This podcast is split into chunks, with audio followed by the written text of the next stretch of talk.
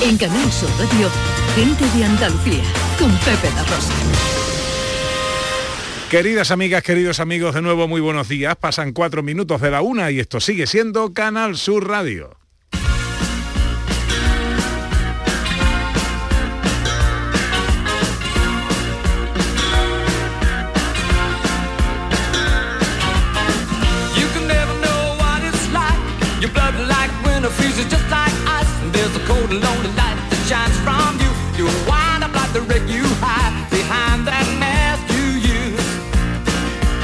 Hola, ¿qué tal? ¿Cómo están? ¿Cómo llevan esta mañana de domingo 9 de enero de 2022? Ojalá en la compañía de sus amigos de la radio lo esté pasando bien la gente de Andalucía.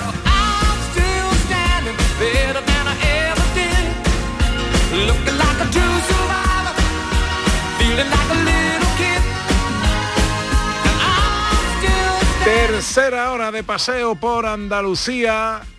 Tiempo para la fotografía con María Chamorro, para la ciencia con José Manuel Iges, para la tecnología con Raquel Campuzano, para una receta rápida en un minuto de Dani del Toro.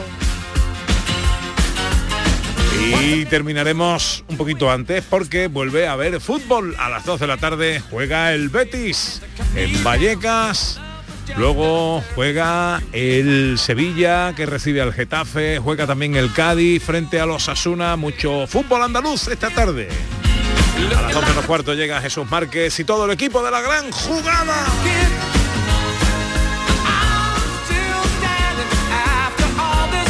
José Manuel y mío, buenos días. Buenos días, Pepe. Buenos días, Hola. Ana. ¿Qué tal? ¿De qué hablamos hoy en ciencia? Hoy me voy a volver un poco pitonizo, ¿no? Voy a intentar hacer- coger mi bola de cristal científica y voy a intentar predecir cómo van a ser o cuáles van a ser los principales descubrimientos científicos del 2022.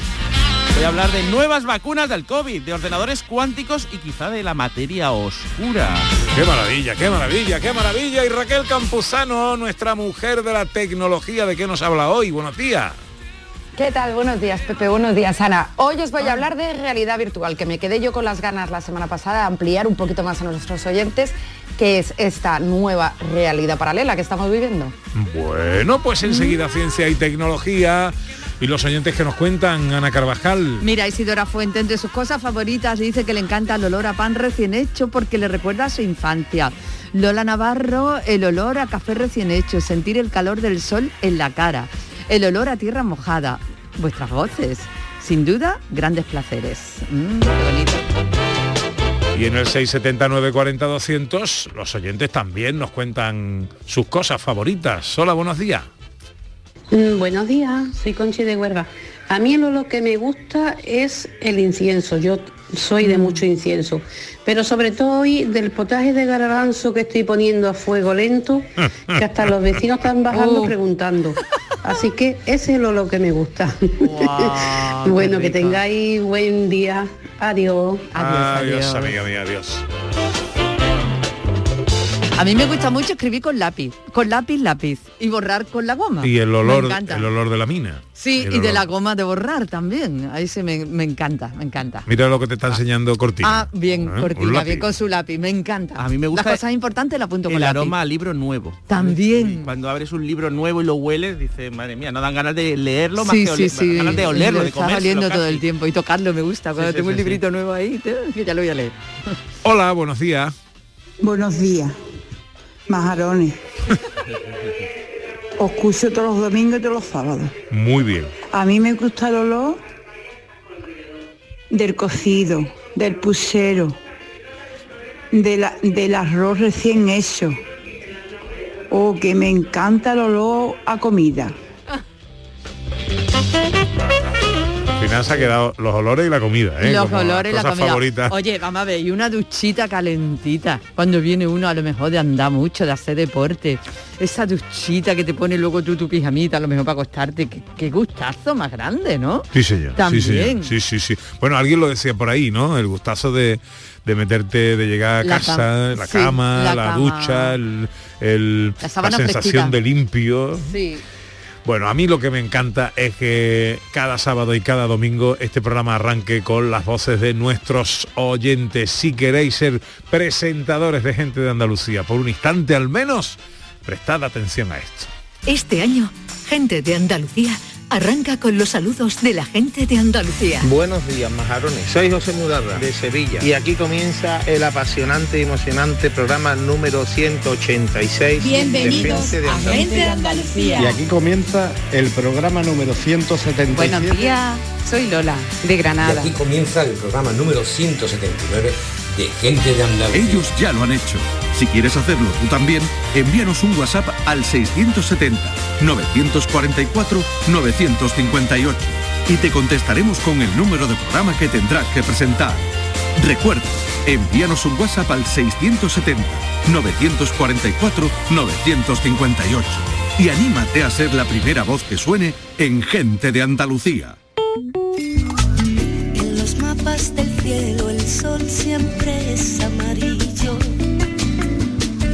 La cosa favorita de María Chamorro, buenos días, ¿cuál es? Buenos días.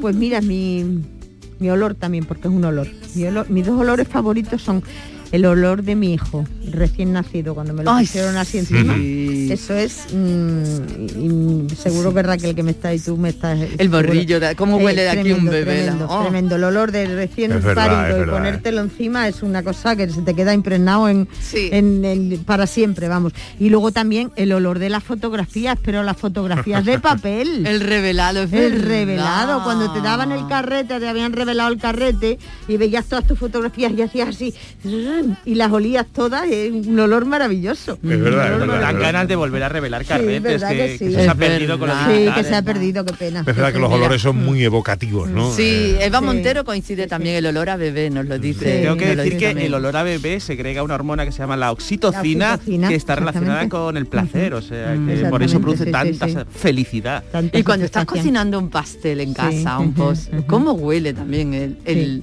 y el, la y el olor hogar de mi padre, mi padre, mi padre olía siempre a agua de rochas.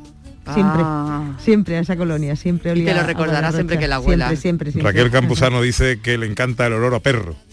A pe- pero no mojado. A perro. Porque un perro mojado huele de lo más malamente del mundo.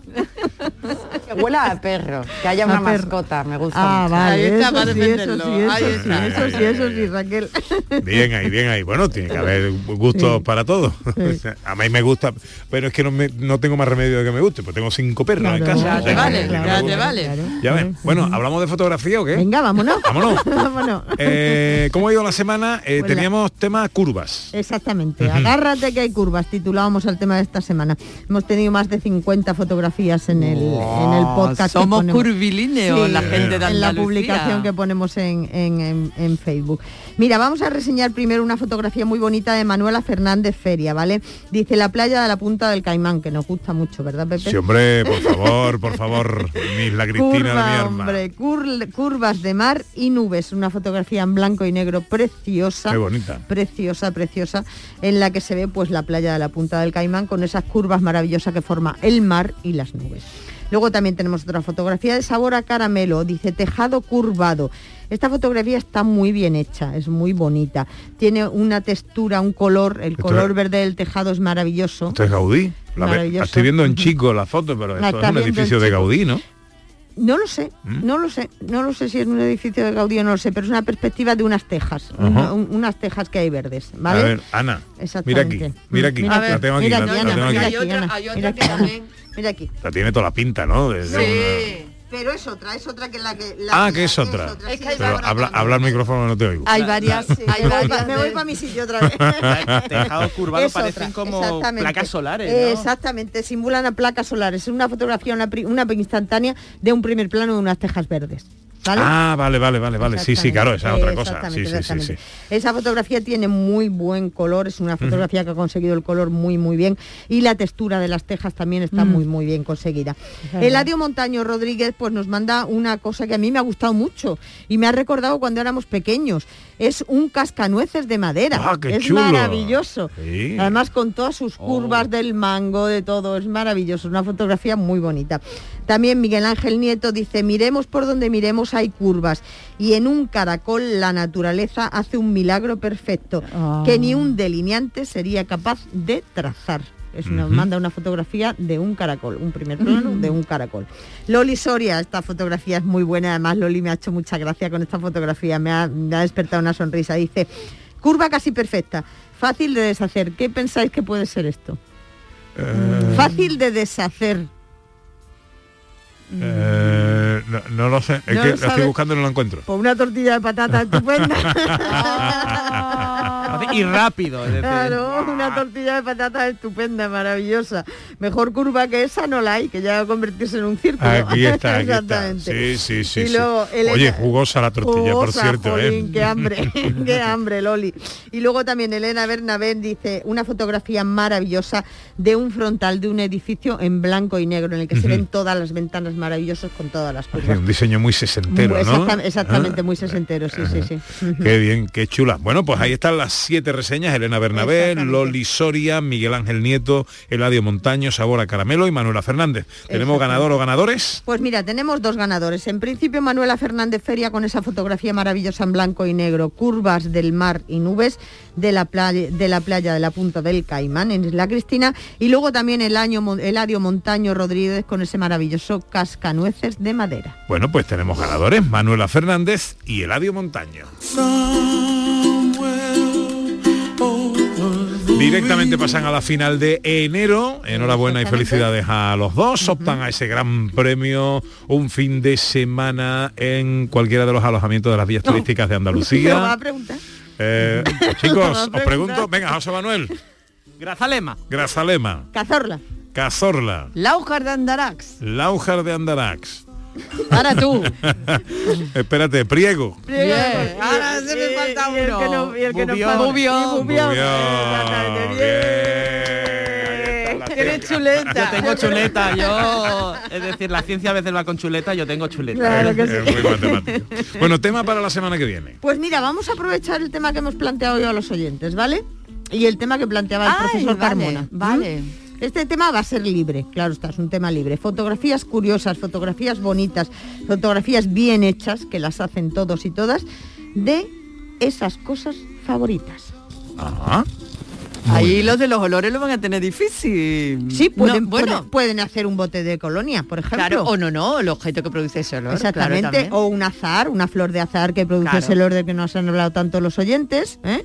pues por ejemplo, esa maravillosa flor de azar, por ejemplo, el bebé, pues el bebé. Cosas favoritas. Cosas favoritas. Muy bien, pues ya tenemos tema para la semana que viene. Gracias, María. A vosotros. para no verte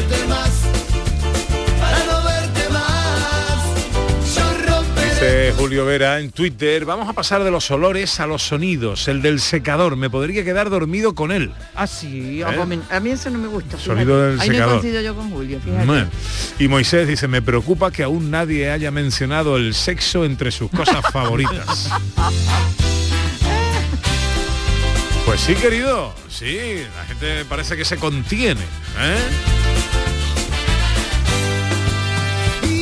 A mí, por ejemplo, eh, si yo me tuviera que quedar con una estampa, con una imagen, con un momento, con algo, en eso en lo que tú dices, aquí me desvanezco, me pierdo, me olvido de todo, es navegando. Un velero. Sí. No hace falta que sea el velero de un millonetti, un No, velero, un velero, un velero. Si- si es algo chiquito, que yo creo que flote y tenga una vela y tú se- te sientes con el timón al lado y te dejes llevar por el viento y las olas. Es bonito. Sí. verte más. Y ya lo estoy echando de menos. Una y 18, vamos con la ciencia.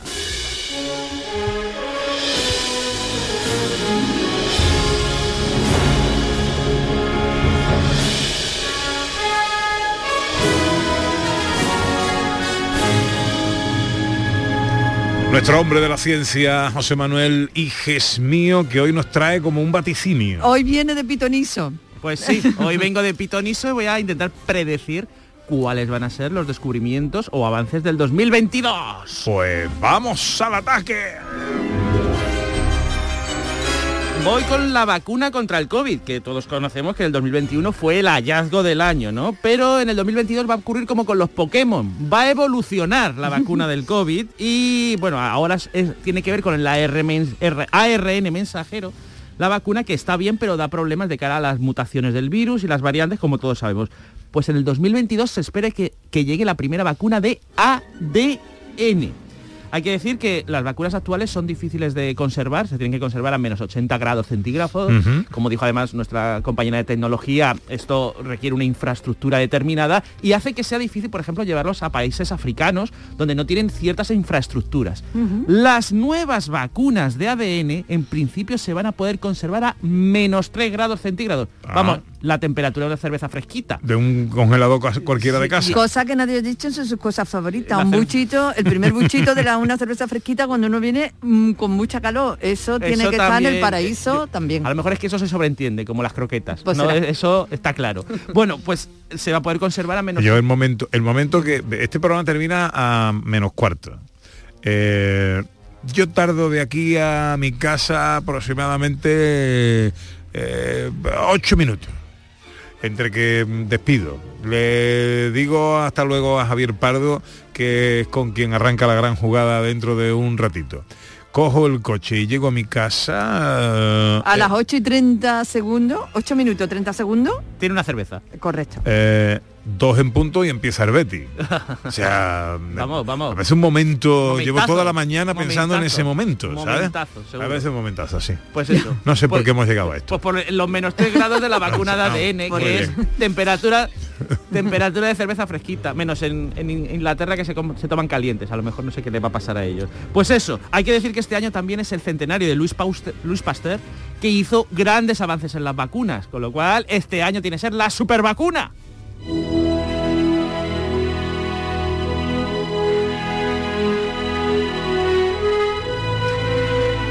También vaticinas que va a ser el año de los ordenadores cuánticos. Efectivamente, Ana, ¿qué es un ordenador cuántico? Se ha Eso. hablado muchas veces en el programa, pero voy a resumirlo muy rápidamente. Sí, sí, sí. Los ordenadores actuales están basados en ceros y unos. Todo el mundo lo sabe, ¿no? Que tiene ceros y unos y es así como se comunican y el lenguaje que tienen por Mm. debajo.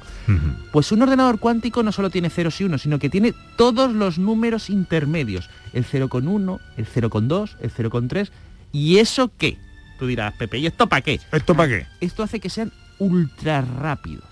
Este año pasado Google ha creado un ordenador cuántico que ha permitido resolver un problema de códigos así muy raro de números en 200 segundos. Ahora bien, el mejor ordenador normal em, de estos que existe en el mundo hubiera tardado en resolver el mismo problema 10.000 años. Esto va a hacer que las comunicaciones sean ultra rápidas. Por ejemplo, esto de que se te cae la señal. No, no, no. Va a ser instantánea, nunca se te va a caer la señal. Vas a poder incluso comunicaciones, vamos a pensar en comunicaciones ya casi 3D. O sea, po- ¿podría hablar en este programa con Raquel Campuzano Sí. sin retardo? Necesitamos, no Sí. sé, bueno, no lo sé, el ordenador cuántico llega, a- tiene ciertos límites. no, no, sí, sí, sí, seguro, sin retardo. va- incluso la radio se puede hacer a lo mejor desde casa cada uno y va a ser incluso mejor o igual que hacerla aquí en persona. Tenemos abierta a Raquel Campuzano, ¿no? Para, por, por si por alusiones quiere... ¿Estás por ahí, no, Raquel? Bueno, estoy por aquí, estaba justo escribiendo en el WhatsApp que sabía perfectamente que iba a saludar a mi, a mi retardo sonoro. Sonoro, sonoro. Sonoro, sonoro. Sonoro, sonoro. Bueno, sigamos, eh, hijes Pues, pues eso, y las videoconferencias van a ser automáticas y van a tener máxima resolución, 4K en conferencias, cosas así. Y no solo eso, los códigos, es decir, la seguridad informática, que ahora mismo es muy complicada y que, y que, y presenta brechas de seguridad, va a ser mm, prácticamente hipersegura. Ya no van a poder hackearse, va a ser casi el fin de los hackers con el ordenador cuántico.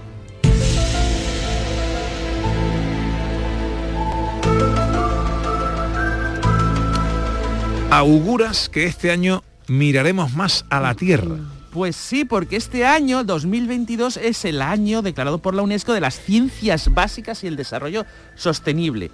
Y este año, por ejemplo, nos preocupamos por el cambio climático y sus consecuencias. Todos sabemos que hay tornados y, y terremotos, mm, bueno, más que terremotos, tornados y tormentas tropicales que están causando graves daños.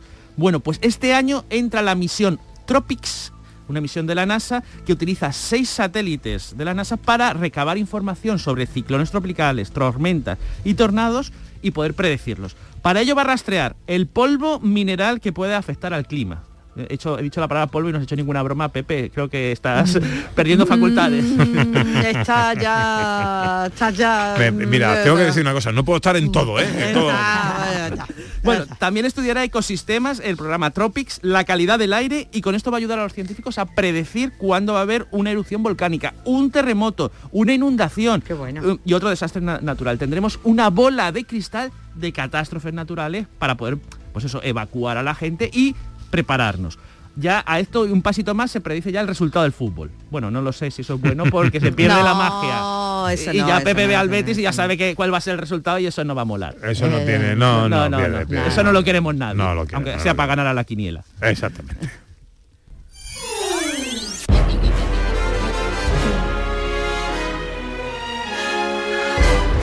Y también vamos a tener muchísimas misiones espaciales. Bueno, mogollón de misiones espaciales. Yo lo, lo presento así porque este en el 2022 va a haber muchísimas misiones a la Luna y Marte. Y no solo de la NASA, de nuestra querida NASA, que siempre está enviando ahí eh, rovers, Mm. sino, no, no. Este año, por ejemplo, se lanzará a Marte la misión europea ExoMars con el rover Rosalind Franklin, que tiene por objetivo ver si de verdad hay vida o había vida en el planeta rojo, que es una pregunta que se llevan haciendo los científicos desde hace décadas.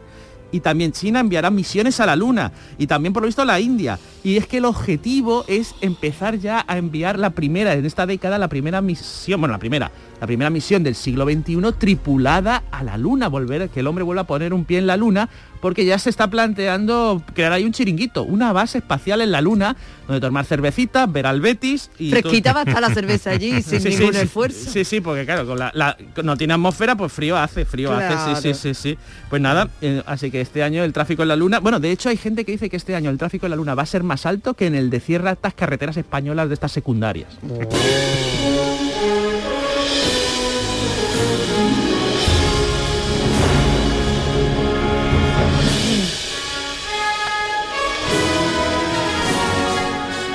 Otra cosa que vaticina es que ocurrirá en este año 2022, eh, hablando de ciencia, es que es el CERN reiniciará sus operaciones. Esto para mí es un notición. ¡Oh!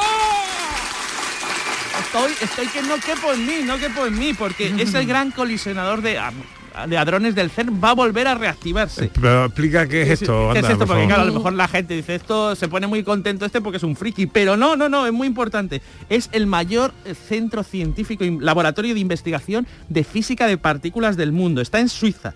Tiene a 12.000 científicos de primer nivel investigando para el CERN. 12.000 científicos. Están involucrados 70 países. Tiene 27 kilómetros de longitud y es un gran tubo que está bajo tierra a 100 metros de profundidad, que son 27 kilómetros, donde se aceleran las partículas, se hace que se colisionen y se hacen im- experimentos científicos de primer orden, de primer nivel. Por ejemplo, hace unos años se descubrió, gracias al CERN, el bosón de Higgs. Este bosón de Higgs es una piedra fundamental de la física y supuso un premio Nobel automático a los que lo descubrieron. O sea, ahí, ahí es nada. Bueno, pues durante unos años el CERN ha estado parado, porque claro, mantener un bicharraco así, bueno, si se te rompe aquí, aquí problemas en la tele o en la radio, que se te rompe un poquito, ya cuesta mantenerlo ahí. Una, un monstruo de 27 kilómetros se rompe con nada. Y hubo que mantenerlo. Pues ya se ha reparado. Este año se vuelve a poner en marcha. ¿Y qué se espera encontrar? La materia oscura. Que es una materia que está pronosticada, es decir, que está Es que a mí me hace gracia porque dice la materia oscura, que yo me quedo igual y él está súper emocionado. Claro. y no- Yo no voy a explicar, la materia oscura es que, eh, por lo visto, por los estudios de la física, se sabe que en el universo hay una, tiene que haber más materia de la que vemos, pero que no la estamos detectando. ¿Dónde está esa materia? Esta materia se le llama oscura porque teóricamente se predice que existe, pero nadie la ha visto. Nadie la ha detectado. Nadie... la- mm, en teoría tiene que existir, pero no se sabe dónde está. Y se está buscando. Y el CERN puede que la encuentre, pues se llama materia oscura.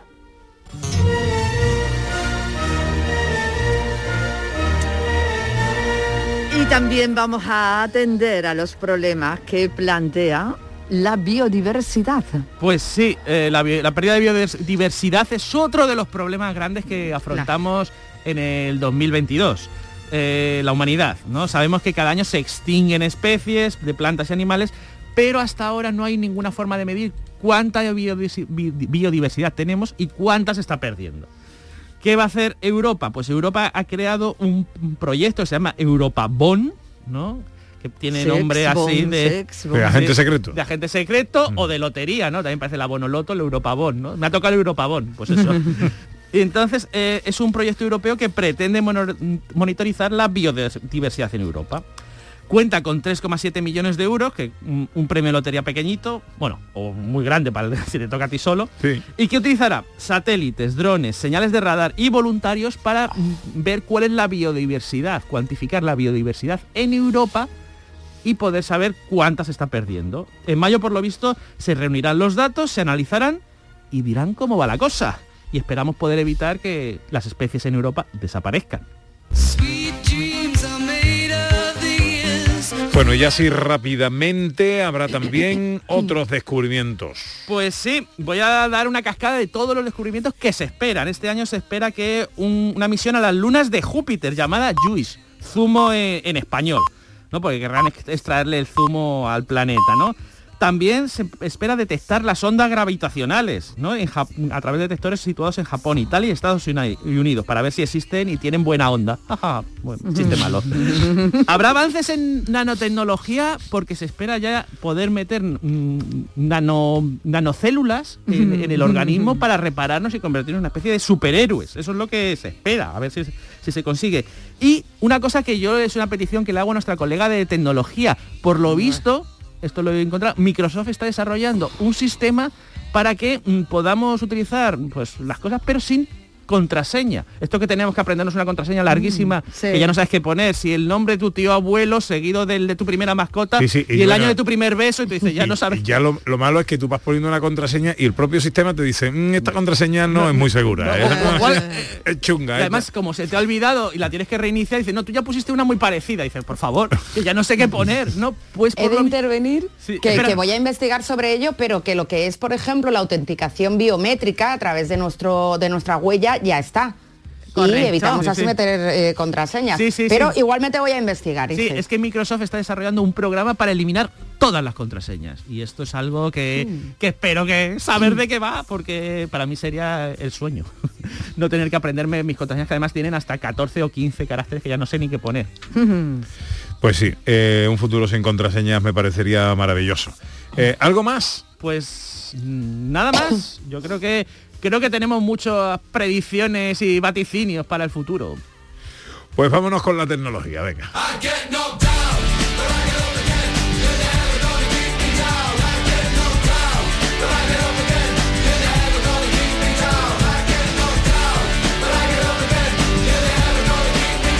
Que viene a hablarnos hoy de, de realidad virtual. Sí, de esos cacharritos que además la semana pasada nos lo mencionaste como cacharritos estrellas para regalar en Navidad Mm. y que seguro que mucha gente tiene ya en casa. Pues sí, esta semana, aparte de hablar ¿no? de- del, del cacharrito que ya mencioné la semana pasada, del- de las gafas de realidad virtual Oculus, quería contarle también a los oyentes, bueno, pues un poquito qué es la realidad virtual y también otros usos que creo que les, que les van a, a sorprender mucho, ¿no? Empezamos por explicar un poquito qué es la realidad virtual, así Vale. hablando eh, en, en palabras muy sencillas, la realidad virtual es la simulación de eh, un entorno de, de escenas y, y objetos simulados ¿no? A través de una serie de dispositivos que tienen apariencia real, de tal manera que el usuario que está digamos, vistiendo estos dispositivos, se cree que realmente está interactuando con estos objetos y en este entorno. Habitualmente, estos dispositivos suelen ser un casco o unas gafas, pero como hemos visto también en algunos documentales o películas, también hay guantes e incluso trajes enteros que nos posibilitan movernos por estos entornos simulados y realmente sentir que estamos, que estamos ahí dentro. ¿no? Aparte, bueno, pues de, de lo que sería la proyección de imágenes a través de, de las gafas, pues eh, muchos de, de estos... eh, digamos, eh, trajes o dispositivos eh, introducen otros estímulos como sonidos, olores, vibraciones, de tal manera que eh, efectivamente pensamos, o realmente más que pensamos, sentimos que estamos ahí dentro de, de esta realidad. De hecho, eh, Ordóñez seguramente en su momento la, mencionó, pero en 2018 hay una película de Spielberg llamada Ready Player One que, invito a todos los, los oyentes a, a que la, a que la revisiten porque digamos que nos explica muy bien ¿no? qué es lo que puede eh, hacer en nuestro cerebro estos, estos dispositivos de realidad virtual.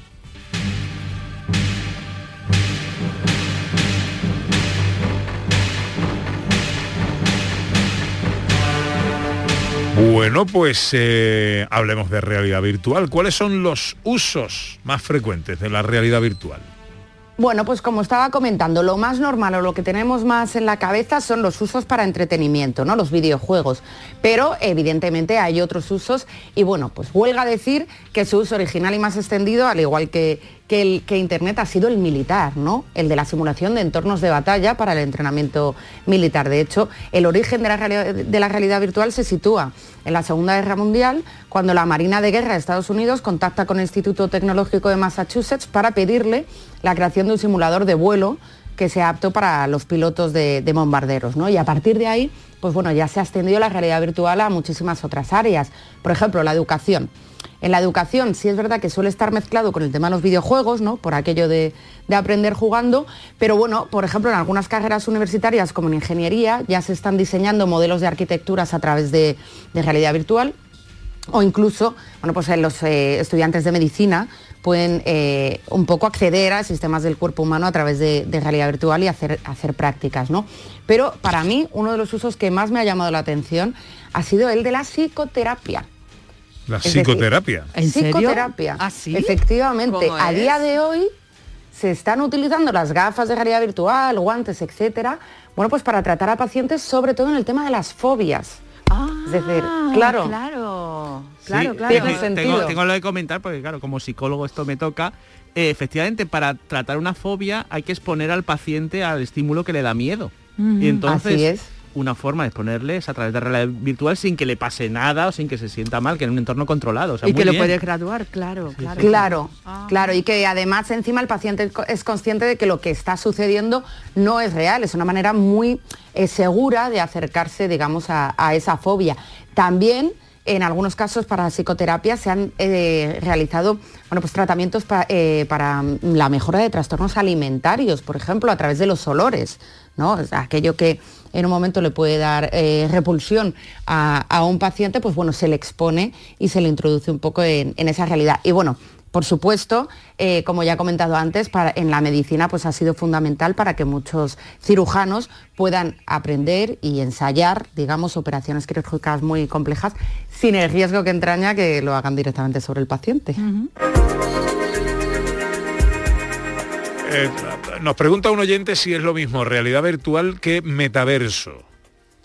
Bueno, metaverso digamos que es el, conjunto que se, o, o, digamos el concepto que se le ha dado al conjunto de eh, experiencias de realidad virtual, ¿vale? Porque también está la realidad aumentada, etcétera. Si queréis podemos ampliarlo en, en otro programa, ¿no? Vale. Ah, pues Es sí. decir, bueno, ¿qué diferencias existen entre realidad aumentada, metaverso y realidad virtual? Vale, Pues eh, estoy muy interesada, Me parece bien. Mm, Te, sí. tra- te traslado un mensaje en Twitter que nos dice, pues yo paso de ponerme unas gafas de realidad virtual y encontrarme con un ejército de arañas para superar mi aracnofobia.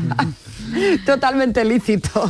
No, no siempre hay que exponerse ¿no? a, a la fobia, pero bueno, quien quiera tratarse, ahí está. Muy rápidamente, pequeña comparativa que nos quieres hacer entre tres dispositivos de realidad virtual que existen en el mercado. Sí, bueno, lo que quería traer a los oyentes es un poco la, eh, digamos, el, el panorama de que hace cinco años, pues esto de tener unas gafas de realidad virtual era pues eh, cosa de ricos o casi de ciencia ficción. Y a día de, de hoy, eh, bueno, pues existen eh, dispositivos que, son asequibles y que cuestan más o menos como, como una videoconsola. Entonces, eh, voy a traer concretamente tres modelos. Uno que funciona con nuestro smartphone, otro que funciona solo y el otro que funciona conectado a nuestro PC. El primero, para utilizar con nuestro smartphone, el MI VR Play 2, que es el dispositivo de Xiaomi compatible con Android y, y iPhone y que se utiliza, bueno, es, es una especie de antifaz en el que se introduce entre medias nuestro, nuestro teléfono y en ese teléfono, bueno, pues previamente hemos descargado eh, una aplicación de experiencia de realidad virtual, hacemos clic y podemos tener eh, esa experiencia y cuesta solo 16 euros. Bueno, ¿vale? ah, bien, Esto es como para iniciarte Bien. un poquito. Segundo. Luego, sí. El segundo, el segundo, digo. El segundo, pues para un poquito más avanzada, el Oculus Quest 2, que es el que hablé yo la semana pasada así por encima. eh, bueno, pues básicamente este es un dispositivo de realidad virtual que funciona solo. Es decir, no necesitas conectarte a nada, aunque también es compatible con nuestro, con nuestro PC.